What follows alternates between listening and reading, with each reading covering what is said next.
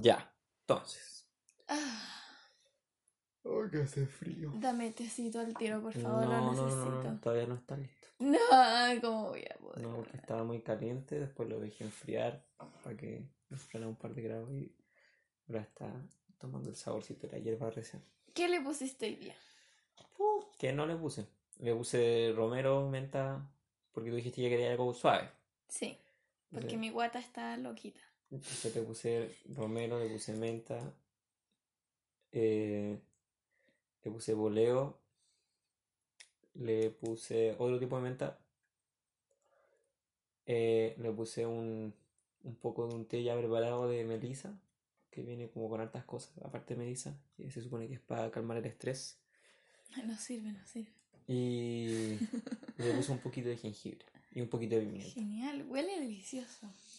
Bueno, empecemos. Ya. Hola a todos nuestros auditores, a nuestra gran gama de auditores. Son como 10, pero bueno.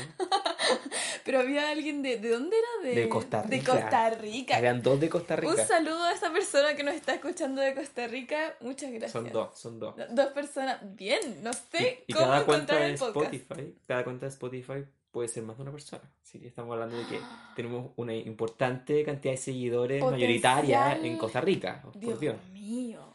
Bueno, en fin. Bueno, antes No de creo en Dios, por si no. Ya. Importante. Eh, antes de empezar, decirles que, que apreciamos mucho cuando comparten eh, los episodios o le cuentan a otras personas. Sí, nos sube el ego. Sí, nos sube un poquito el ego. No, pero es bonito como ver que, que esto que hacemos como con amor, yo lo hago con mucho amor, al menos no sé tú. como que a otras personas les guste o lo aprecien. Es muy bonito. Así que muchas gracias. Sí. Ya, entonces. Hoy día vamos a hablar sobre roles de género. Si no mal, si no mal entiendo. Roles de género. sí. Yo no entiendo mucho de roles de género, pero la Maite entiende mucho roles de género, así que y estudió y hay- tiene como 20 cuestiones, 20 libros abiertos en la cama, así que eh, bueno, Bueno, sí, la idea es como voy a leer algunas cositas y como que hablemos de lo que pensamos sobre eso que voy a leer. Eh, advierto de antemano de que, de que es de noche, así que mis neuronas no están en su máximo potencial. la mía sí. Ya, muy bien, sí, porque la Biel tiene los horarios cambiados. Eh, pero solamente advierto y espero no ponerme a pelear ni nada de eso. porque al ser de noche y hacer este tema, bueno, intentaré aplicar lo que dijimos en el primer episodio. Sí. Pero nada, como hablar de lo que nosotros pensamos y también si estamos de acuerdo o no con los textos, porque no sé, no, no es lo que, lo que vemos, ¿ya? Así que sin más preámbulos voy a empezar. El primer fragmento del texto es de un libro que se llama Inteligencia Emocional, de un señor que se llama Daniel Goleman, Em, a los varones y a las nenas se les enseñan lecciones muy distintas acerca de cómo manejar las emociones. En general, los padres hablan de estas, con la única excepción de la ira, más con las nenas que con los varones. Las nenas están más expuestas que los varones a la información sobre las emociones. Cuando los padres inventan historias para contarles a sus hijos en edad preescolar, utilizan más palabras que expresan emociones cuando hablan con sus hijas que cuando lo hacen con sus hijos. Cuando las madres juegan con los pequeños, muestran una gama de emociones más amplia con las nenas que con los varones. Cuando hablan con las hijas de sentimientos, discuten más detalladamente el estado emocional mismo que cuando lo hacen con los hijos, aunque con estos entran con más detalles acerca de las causas y las consecuencias de emociones como la ira, probablemente como la aleja. ¿Qué piensas sobre eso? Sí, me... siento que interesante porque eh, esto puede ser muy generalizador, pero como dije, no sé mucho, así que no me hago responsable de mi estupidez. No, pero Eh. ¿puedo decir una cosita? Un, sí. un paciente. Que igual vamos a estar hablando como harto de nuestra experiencia y todo, pero la Sí, gente pero- cambia y bueno, está bien, como... Está Mm, bien. Sí. Bueno, eh, me gustó porque siento que, que, que por lo menos desde, desde mi experiencia y también desde, desde cómo ha funcionado, no el hombre poderoso, eh, enemigo, símbolo del patriarcado que, que todos nos imaginamos cuando queremos pelear contra el patriarcado, sino como el, el hombre normal que lo mandan a la guerra, que lo mandan a trabajar, está muy lleno de imágenes, muy lleno de como de símbolos, eh, en vez de emociones. ¿no? Entonces, en vez de verse a sí mismo como una persona, como sus emociones, se, se califica a sí mismo, se, se- como que se evalúa a sí mismo a través de imágenes. Entonces se evalúa a sí mismo como el valiente y la weá, y como que la imagen del guerrero y toda esa épica. O el del trabajador que sostiene la mierda y cuestión. En fin. Sostiene la mierda. Me lo imagino muy gráfico, como. Es que así como es, po. Sosteniendo una Eh, caquita en Pero, tus ¿cachai? manos. Entonces, en vez de tener nombres para las emociones y, y como desarrollo de cómo funcionan y todo el tema, hay como símbolos medio románticos Mm. para, para las emociones del hombre. Es, Sí. es lo que a mí me parece, que, o sea, siento que eso aborda y, y por, como hombre, voy a tratar de no hablar de las mujeres porque no, no quiero tampoco que me funen, pero no sé si, si me tendrían que funar, pero no quiero arriesgarme. Y eso. Mm, sí. Bueno, relacionada con esto que dijiste, voy a adelantar otro trocito. Dice, em, del mismo modo, suele ser más fácil interpretar los sentimientos observando el rostro de una mujer que el de un hombre, aunque no existe diferencia en la expresión facial entre los varones y las nenas más pequeños. A medida que avanza en la escuela primaria, los varones se vuelven menos expresivos que las nenas. Entonces, decía básicamente, para resumir lo que viene después, como que por eso se trataba de que las mujeres somos como más emocionales o más intensas, y en realidad, más que tener más emociones o ser más intensamente en ese sentido, es que desde pequeñas nos enseñaron como a expresar más o a tener como, tanto físicamente nuestras expresiones como, como verbalmente, nuestras emociones. ¿Qué piensas sobre eso? Bueno, tengo dos opiniones. Eh, la primera es que eh, es una cosa que me parece igual bastante subjetiva, o sea, no, no sé si sea así. O sea, por ejemplo, yo conozco hombres adolescentes bastante expresivos y también conozco mujeres adolescentes bastante poco expresivas y bueno, o sea, no sé si podría hacerlo eh, numéricamente, pero también depende mucho de la persona y del observador y de cómo se interprete la expresión del otro. Pero bueno, eso, eso primero que nada. Y segundo, como es comparativo, o sea, está hablando de que las mujeres más, los hombres menos, eh, me da un poco de miedo hablar de esto, Mm, eh, pero em, igual siento que no sé si sea más o menos, ¿no? O sea, yo creo que como que es sí. diferente. Sí, es distinto, porque yo creo que el lenguaje, como, como dije antes, con el tema de las imágenes y también con otro tipo de cosas, el lenguaje con el que se tratan las emociones es distinto. Mm, Entonces puede que para uno, para unas, no sé si sea así porque no soy mujer, pero puede que para unas el lenguaje sea más, más como visual, más, más como dice este loco, como de expresiones, como que se nota más, y para otros el lenguaje sea otro tipo, como dije antes, como símbolos más, con, más abstractos, como más, más románticos, así como mentales, Sí. ¿no? Bueno, yo creo que hablando sobre estas cosas, como hablar sobre roles de género, hombres, mujeres, eh, ay, bien, gracias, gracias. Bueno, siempre vamos a caer como en la maldición de generalizar, lamentablemente. Entonces, como demos por sentado de que, de que no creemos que todas las personas sean así, no creemos que por ser de esta forma La gente cambia también. eh, que la gente cambia, exacto. Pero yo creo que es importante hablar sobre roles de género e incluso generalizar un poco para poder hablar concretamente, no irse en la media bola, eh, para poder evidenciar estas cosas que nos enseñan culturalmente. Porque solamente evidenciando y aceptando las cosas, reconociendo las cosas, somos capaces de cambiar eso en la medida en que algo no nos hace bien. ¿Ya? Entonces, pasando a eso, em, Ah, ya no, espera, quiero decir una última cosa de, este libro. que Este libro es súper interesante, se los co- recomiendo mucho. Eh, hablaba sobre cómo hicieron un, un experimento eh, con niños en el colegio, niños pequeños. Y, y, y cómo en los grupos de solamente niños hombres, eh, cuando estaban jugando a diferentes cosas y uno de ellos, no sé, se, se hería o lo que sea y se ponía a llorar, eh, todos los niños le decían como ya que se fuera para el lado para que dejara de molestar el juego. Y cuando hicieron el mismo experimento en las mujeres, pasaba lo contrario. Cuando una niña se ponía a llorar o le pasaba cualquier cosa, todo el juego se interrumpía para concentrarse en la niña que le estaba pasando algo. Eh, y la frase que él decía era, los varones se enorgullecen de su autonomía y su independencia inflexible, mientras las nenas se consideran parte de una red de relaciones. ¿Tú en tu experiencia, has- tú crees que ha sido así? Como cuando eras chico pasaba, como que si uno se ponía a llorar lo... Eh, de hecho, peor. Así como que. Porque yo soy muy llorón. Bastante. Bastante mucho. Y, y cuando chico era peor. Y era peor. Además de llorón era pesado. Además de pesado era arrogante. No, ya que eres malo. Era, no, era un cabro culiado, así, bien. No, no, era muy tierno. Bueno, pero también era un cabro culiado. Y, y sí, o sea, te, te salen los medios traumas y llorar enfrente de tus compañeros, cagaste, Mm. así como que no, cagaste, fin. O sea, ahora no, porque igual eh, mientras más grande y con los tiempos que corren, como que ya cada vez menos, por lo menos en mi círculo es como que ya, cada vez menos, es menos tema, Sí. ¿no? Como expresar la emoción y todo el tema. Yo, de hecho, en el colegio soy bastante cargante con mis compañeros en general, como que siempre los... Es que sí, yo creo que eso es como. Esa es la cuestión que sí estamos en tiempos cambiantes, pero a la vez nuestra, nuestra infancia igual.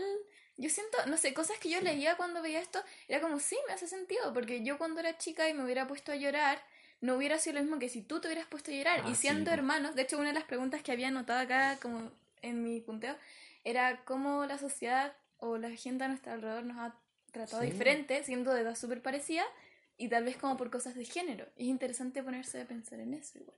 O sea, yo cuando chico tenía el medio trauma porque era flaquito, así era como malo para cualquier deporte, malo para cualquier cuestión, excepto leer. Y, y sí, y después los videojuegos. Y. Y puta, weón, o sea. Te ponía a llorar- yo me ponía a llorar casi todo, un montón de veces a la semana. Y. Y no, quedaba ahí como el débil. Entonces yo tenía el medio trauma con ser el débil. Mm, sí, que no sé por qué era como el gran valor ser fuerte, ¿cachai? Y me vino la media depre y no, mal. Y eso hace también que los chicos se vuelvan súper evitativos de su debilidad, lo que yo te decía ayer. Vimos una película que la voy a dejar recomendada en Que muy buena. Instagram. Sí, está muy buena. Era muy chistosa además. Sí, es muy buena, es francesa. Em, donde mi mamá nos recomendó que, y yo pensé que la pudimos ver antes del podcast porque dijo que tocaba el- los temas de, de la masculinidad. Y Lari decía, pero no entiendo por qué toca el tema de masculinidad. Y yo le decía que sentía, bueno, vean la película, pero yo sentía que lo, lo tocaba por este tema, como de, del hecho de, de evidenciar tu debilidad y que en el fondo toda esta deconstrucción de los roles de género a mí me interesa mucho porque siento que se trata de eso, como, como en vez de que la sociedad te defina como tienes que ser, tú definirte como tienes que ser. Y por eso es tan interesante hablar de estas cosas, porque al reconocerlas tú puedes volver, no sé, como a definirte y decir, no, ¿sabes qué? No sé. Y al aceptar tu debilidad estás aceptando a ti mismo también. Sí, también reconocer que uno al ser parte de la sociedad, eh, no es como que la sociedad es este super monstruo malvado que te impone weá o cualquier cosa, sino que la sociedad eres tú también. Si tú eres, Sí. La sociedad es cualquier interacción que no sea económica con otras personas. Entonces, en todas las interacciones que haces, ya sean verbales o no, o de cualquier tipo, eh, tú estás creando sociedad, estás creando tejido social. Entonces, cuando tú decides cómo hacer una cosa con otra persona, también estás cambiando la sociedad.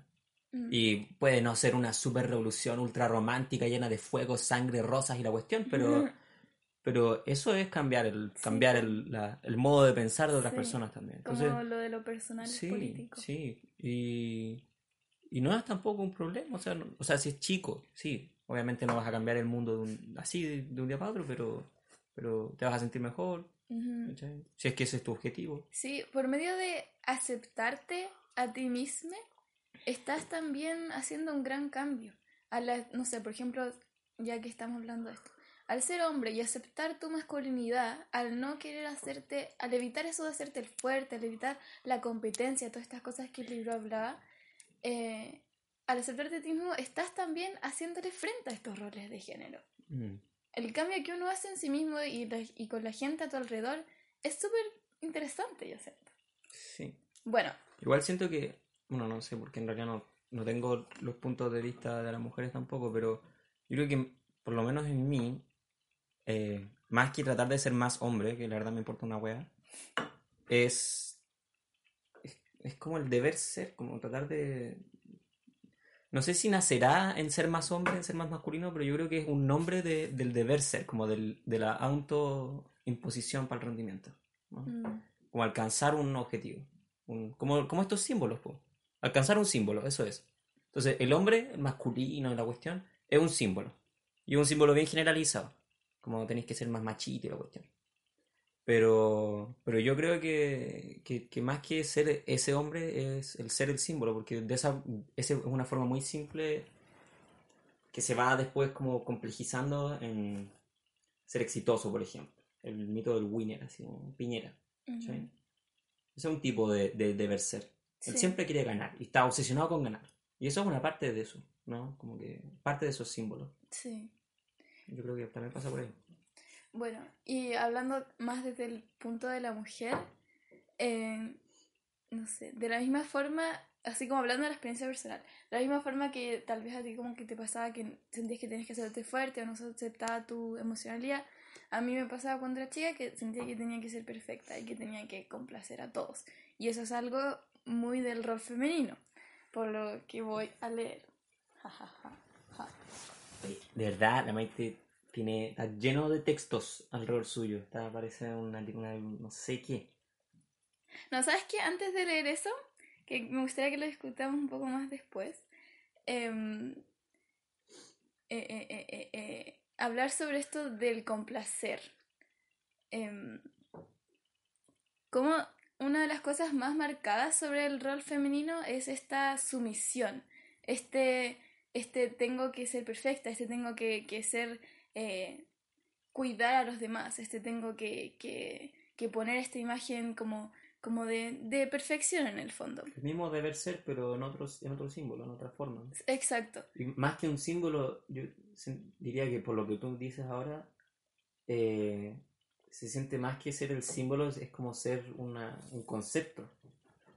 Eh, por ejemplo, Bakunin, tengo muy mala memoria para citar cuestiones, pero en un libro que me leí de Bakunin que se llama Dios y el Estado, que también es un libro muy bueno, y no es tan difícil de leer, eh, habla de eso, po, habla de, de cómo funciona el concepto de Dios, que me, me vino a la, a la, a la, a la cabeza así como súper random porque lo, lo asocié como con, con placer todo, ¿cachai? Como, sí, pues, y de, de hecho, sí.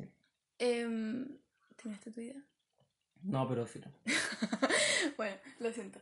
Eh, de hecho, mi psicóloga me contó que, que las mujeres hace no tanto tiempo, no me acuerdo cuántos los años, eh, pero hace no tanto tiempo, no más de 50 años, dentro de, de los eh, como contra del contrato matrimonial, de la legalidad del matrimonio, cuando te casabas con una persona, obviamente considerando, bueno, cuando yo hablé en este episodio de relaciones y todo eso, vamos a asumir que voy a estar hablando de relaciones heterosexuales y no quiero invalidar otros tipos de relaciones, sino que es como sobre lo que he leído y al hablar sobre hombres, mujeres, etcétera, etcétera.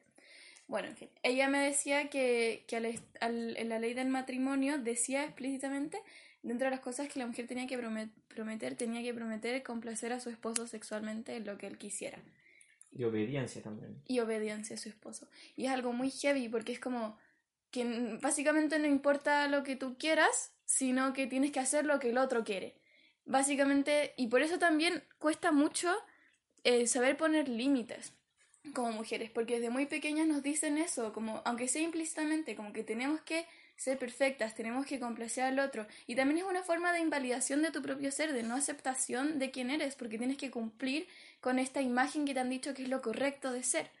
Y es muy heavy porque te suprime mucho tu verdadera, tu verdadero instinto, po. tu individualidad, sí. Sí, o sea, al final parece que es el mismo problema, pero que se Es, expresa de es in- distintas es como formas. inverso, por eso se va sosteniendo en el tiempo también, porque es como este, este arquetipo de dominación versus este de sumisión. Sí, po, sí, po, pero también eh, no es solo eso, eso es, lo, eso es lo, lo complejo del asunto, porque al ser un modelo de persona, eh, contempla muchos aspectos de la persona.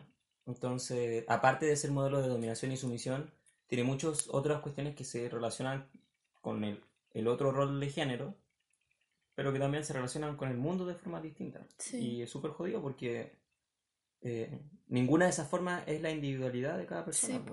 Y también cuesta mucho tener comprensión sobre el otro si es que te han educado de una forma como bastante opuesta todo- desde que eras pequeño. ¿Y qué podría ser también lo, una alternativa a eso? Porque, o sea, te, imponen, te, te dicen estos valores, pero al final estos valores eh, podrían ser perfectamente otros y se debería ser el mismo problema.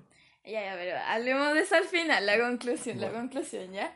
Bueno, entonces, para leer los últimos dos textos que tengo, ya sé, tampoco era tanto. Em, No, si está.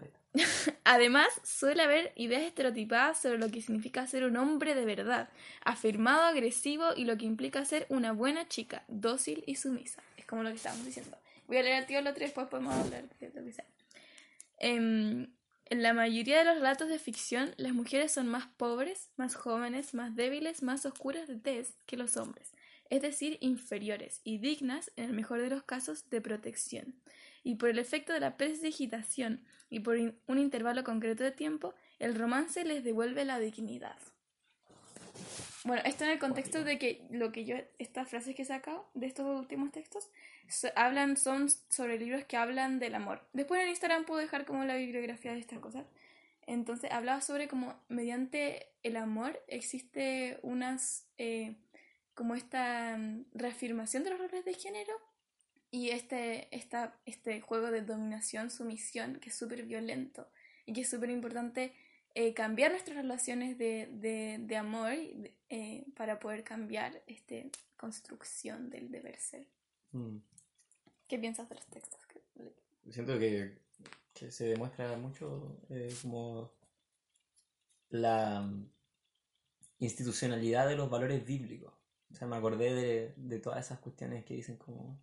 Me acordé de ese papa que decía que ni los negros, ni los niños, ni las mujeres tenían alma. Así como me acordé de eso porque dijo jóvenes eh, de tez oscura. Más pobres. Más pobres mujeres. Más débiles. Entonces me acordé de eso y fue como, puta, aunque somos católicos y... es que sí, pues, es que... Sí, pues. me disculpo con todos los les católicos que estén escuchando, si es que hay alguien escuchando. Em, pero, pero, o sea, acuático, porque, porque sí, pues. Y, y también es un tema del hombre, pues el hombre también se mete en ese juego. También tiene un, tema con la protección del otro. Con el también todo esto de, la protección, no sé qué, al final se resume en control, que es algo eh, súper violento. Sí, pero no sé. Es que en realidad no sabría decirte, pero... Bueno, eso no sé si sea solo control. Eso es como algo de lo que habla un poco el texto, aunque yo igual no sé. Bueno, en fin, pasemos a otro punto para no hacernos tanto porque igual tengo otras cosas que decir. Dentro de esta cosa de la femineidad anoté varias cositas. Eh, aparte de la sumisión complacencia, también está el valor en el físico, que también los libros que, que hemos eh, leído hablan harto sobre eso. Cómo el valor de la mujer se basa en su físico y en su capacidad sexual, básicamente, que es algo que se ha visto históricamente eh, cómo la mujer se ve como un objeto sexual y cómo el valor del hombre está en el dinero y en las cosas y en esta capacidad como de proteger y no sé qué. Eh, ah, y también a partir de este valor en el físico es como por qué también las mujeres sufrimos tanto sobre los cánones de belleza, porque es como casi que nos dicen que todo nuestro valor se basa en cómo nos vemos, cosa que no podemos controlar, cosa que es totalmente superficial cuando nuestro valor no está en eso, nuestro valor está en nuestro interior. Ni siquiera eso, nosotras valemos todos, todos valemos solamente por el hecho de ser, no por cómo te ves o cosas que haces. No es un condicionamiento. Yo anoté una frase. ¿Dónde está? está el rol social de la maternidad. Está súper presente, por lo menos en, la, en el círculo político, que la mujer se ve mucho como, como un objeto, más que, que, un, individuo, un ciudadano, lo que sea. Se suele ver como un objeto de, de condición en la natalidad de la población. Y eso es súper cuático porque no te están dando una opción. Y de hecho, ese es uno. Al tiro como fábrica de guagua. Sí, pues, y ese es uno. Esta cuestión de la cosificación es súper fuerte. Y, ah, y al hombre como trabajador, entonces también se le niegan los roles de paternidad. O sea, en Chile, no sé cómo sea, pero cuando nuestros papás se separaron, o sea, a mi papá le costó un mundo poder vernos más de una vez al mes. Sí, pues. Y, y, nada, pues su rol es pagar la pensión, ¿cachai? Ese, para eso, eso es el, hombre separado para el Estado, el hombre con hijos separados. Sobre, sobre eso de, de, lo que pasa legalmente es que cuando padres se separan, em, le dan mucho más como, ¿cuál es la palabra? Le dan como más...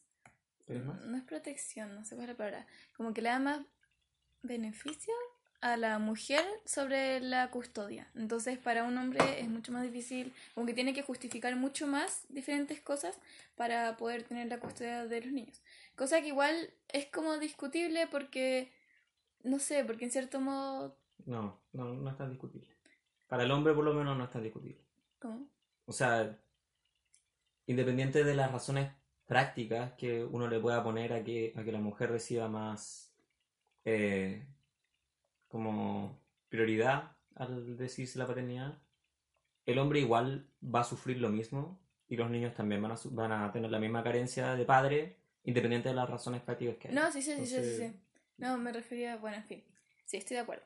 Eh, y sobre la maternidad, también ese es como el argumento para pagarle, para que las mujeres tengan, eh, paguen menos. Yo una vez eh, que me puse, no sé si como legalmente, pero yo una vez eh, me puse a discutir un poquito, jeje, con una persona que, que él pensaba que, que las mujeres sí debían ganar menos dinero que los hombres y que no debían ganar lo mismo.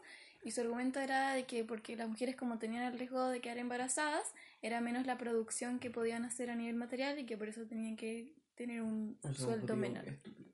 Lo que es bastante capitalista. Es que es un motivo súper estúpido porque está basado, está basando solo el valor del trabajo en la producción del trabajador, no en el tiempo de su vida que Sí, está po. gastando. Sí. O sea, si lo vemos desde el tiempo de vida que está gastando en trabajar y sobre su esfuerzo, todos deberíamos ganar lo mismo, por tiempo, porque estamos gastando el mismo tiempo de nuestras vidas en trabajar. Y, y, si te- y, si- bueno, eso es decisión social, pero si queremos hacer un sistema de previsión social o de seguridad social o de apoyo solidario social, eh, si la mujer se embaraza y no puede trabajar, bueno, la sociedad tendrá que pagar eso, porque la, la guagua va a ser parte de todos nosotros. Va a ser par- o sea, falta vernos como colectivo para eso, Ujú. pero, pero el valor del trabajo, para mí por lo menos, no es la producción material que, que se ve, o la Sí. producción monetaria que se ve, es el tiempo de- y el esfuerzo que gasta cada persona en una hora de trabajo en su vida. Sí. Bueno, y la frase que quería decir antes era, no vales por el hecho de solo ser, lo que dije antes. Y también que las personas que te quieren, tu familia, tus amigos, personas que te quieren de verdad, no te quieren por las cosas que haces, te quieren por cómo eres. Lo que no significa que el amor es incondicional y todo eso. Podríamos hacer otro capítulo sobre el amor. Pero solamente por el hecho de ser, tú ya vales. Y no tienes que cumplir con estas cosas que te dice la sociedad para valer. Que es algo Mm. súper importante. Sí, o sea, Espera, Sí, ¿me dejas terminar como con lo de la mujer para después? Bueno, em, valor sexual. Eh, también el valor es otorgado por el hombre mediante el amor romántico occidental. Lo que, lo que leí harto en estos textos era como, eh, mujeres nos enseñan de muy chicas el Hollywood y todas las películas y todo eso. También pone muy implícito, o sea, como implícitamente decirnos que nuestro valor lo va a definir el amor y que el amor tiene que ser algo súper principal en la vida. Y el amor en todas estas películas hollywoodenses y todo eso eh, significa un hombre, porque en su mayoría o todo heterosexual, lo que es algo muy fuerte. Y aquí tu valor lo dices tú, no otra persona. Y al hombre se le enseña que, eh, que gran parte de su validez dentro de un círculo masculino viene de cuánto, cómo y dónde tira. Sí, Y fin. Y, y no va más allá de eso. O sea, no, no es, eh, ay, ¿qué te parece tu relación con esta persona? ¿Qué piensas de ella? No. Es, Mm, ¿tiraste con ella o no tiraste con ella? mm. Perdón por ocupar el término, me- estoy muy acostumbrado. Mi familia lo ocupa, perdón. Hay algo más que quería decir es eh, que Simone de Beauvoir, que es una feminista antigua que hizo, que escribió un libro muy bacán que se llama El segundo sexo, en su libro hablaba sobre el arquetipo de la mujer como la otra, que yo lo ponía con may- mayúsculas, la otra, que es como la sociedad eh, mira a la mujer como una otra cosa, no como una persona. El hombre es la persona y la mujer Mm. es la otra. Y dentro de esa otra, ella hablaba de dos arquetipos diferentes. Uno era el de la mujer débil, necesitada, desprotegida, lo que dijimos antes, que necesita protección. Eh, y que en ese tiempo, lamentablemente, sí dependía un poco del hombre. O sea, muchas feministas tenían que, sus esposos tenían que ir a defenderlas legalmente porque no tenían muchos derechos que los hombres sí tenían. Y el otro arquetipo es, no me acuerdo cómo lo llamaba, pero era como esta divinidad. Como que la mujer es algo inalcanzable, algo deseable, esta cosa perfecta que tienes que hacer. Y como mujer es muy cierto eso, es como, como que a veces es como que no eres una persona, no eres como un igual, eres o esta cosa como que tienen que proteger, que débil, que hablan por ti, o esta otra cosa que tiene que ser como la mezcla perfecta entre como difícil y, y seductora y no sé qué, y como esta cosa de divinidad que está súper alto, bla, bla, bla. Y ese es el problema con esta cuestión, el no vernos como iguales, el no vernos como personas, el no aceptarnos en nuestra individualidad, individualidad en vez de eh, ver, vernos a través de estos lentes de la sociedad. ¿Qué piensas de, de Simón de Beauvoir y su... Nunca he leído a Simón de Beauvoir. Pero, Pero, de- del concepto del otro. O sea, es que para el hombre la mujer siempre va a ser la otra. Igual que cualquier otro individuo siempre va a ser el otro. Eh, mm, sí, yo diría que es otro tipo de otredad. Pero mm, no sé si sean solo dos arquetipos.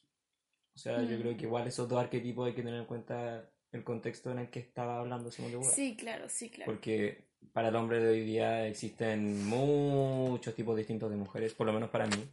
Y dentro de esos muchos tipos distintos de mujeres existen los individuos, las individuas, que también son todo una, una cuestión. Entonces, yo creo que construir el otro, la otra en este caso, eh, bueno, son cosas que, que se van desarrollando según el tiempo, los valores que están rigiendo en la sociedad en ese momento. Sí, yo creo que es importante como saber, eh, tener en consideración que los tiempos cambian y que están siempre cambiando, cambiando, cambiando, transmutando. Pero creo que también es súper interesante leer como...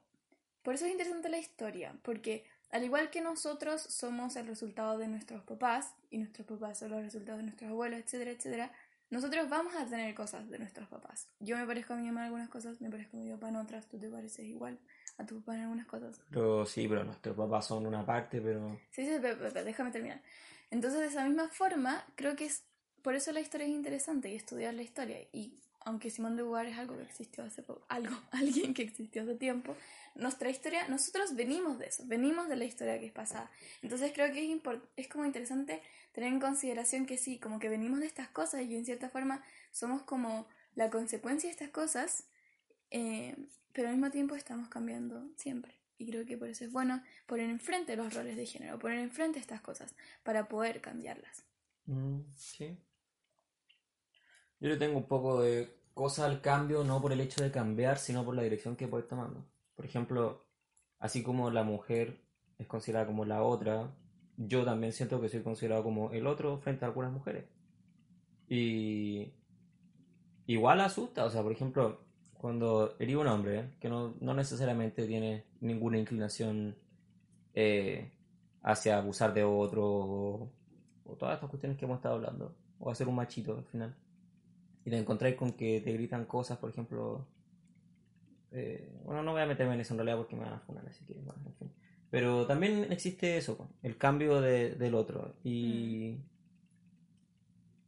Y o sea, puede que me, me vayan a, a echar un, un tomatazo aquí por, por hablar de esto, pero si nos concentramos solo en, en la venganza o en el merecimiento eh, que han tenido los roles de género al cambiarlos, eh, no vamos a llegar a ningún lado más que a la misma situación, pero para el otro lado.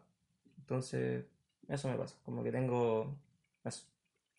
Yo creo que la invitación que quiero dejar como mi conclusión sobre todo esto es como intentar dejar de lado esta otredad mediante ser consciente de ello para todas las partes y vernos como personas que tenemos esta consecuencia y que creo que es importante ver los roles de género para poder, bueno, lo que ya dije, pero que sí somos todas personas también y como vernos un poco más allá del género, como intentar destruir esta otredad y ver a la otra persona como una persona, como un individuo, más allá de si es hombre, si es mujer, si es no binaria, intentar conocer su historia y, y actuar a partir de eso, no a partir de unos constructos y unos juicios Sí. eh, que están. Y que conocerlos es, es bacán porque dejan de ser implícitos y por tanto puedes ser más consciente de ello. Entonces yo anoté la frase, cuestionar el género como nos lo han enseñado implícitamente y crear una idea propia sobre lo que te define a ti mismo. Que creo que también se, como que se relaciona mucho con, con lo genderqueer, como el, todo, todo lo que es queer y, y la comunidad LGBTIQ+. Como de cuestionar estas cosas también. Eh, eso, vernos como una colectividad también, como lo que de- decíamos antes, como que el cambiarnos nosotros mismos, cambi- cambiar nuestro alrededor, es una colectividad. O sea, sí, porque siempre vamos a ser parte del entorno, ya sea socialmente, ambientalmente. eh, no estamos separados de los otros. Nuestros cambios también cambian a otros, también afectan la tierra, también afectan los animales, también afectan las plantas, afecta el aire, el agua, la roca. Entonces, eso. O sea, siempre vamos a ser parte del DAO, por decirlo. Mm. Y, y nada, pues, yo creo que el problema con los seres humanos es que ficcionamos demasiado. Mm. O sea, bueno, o sea, ficcionamos.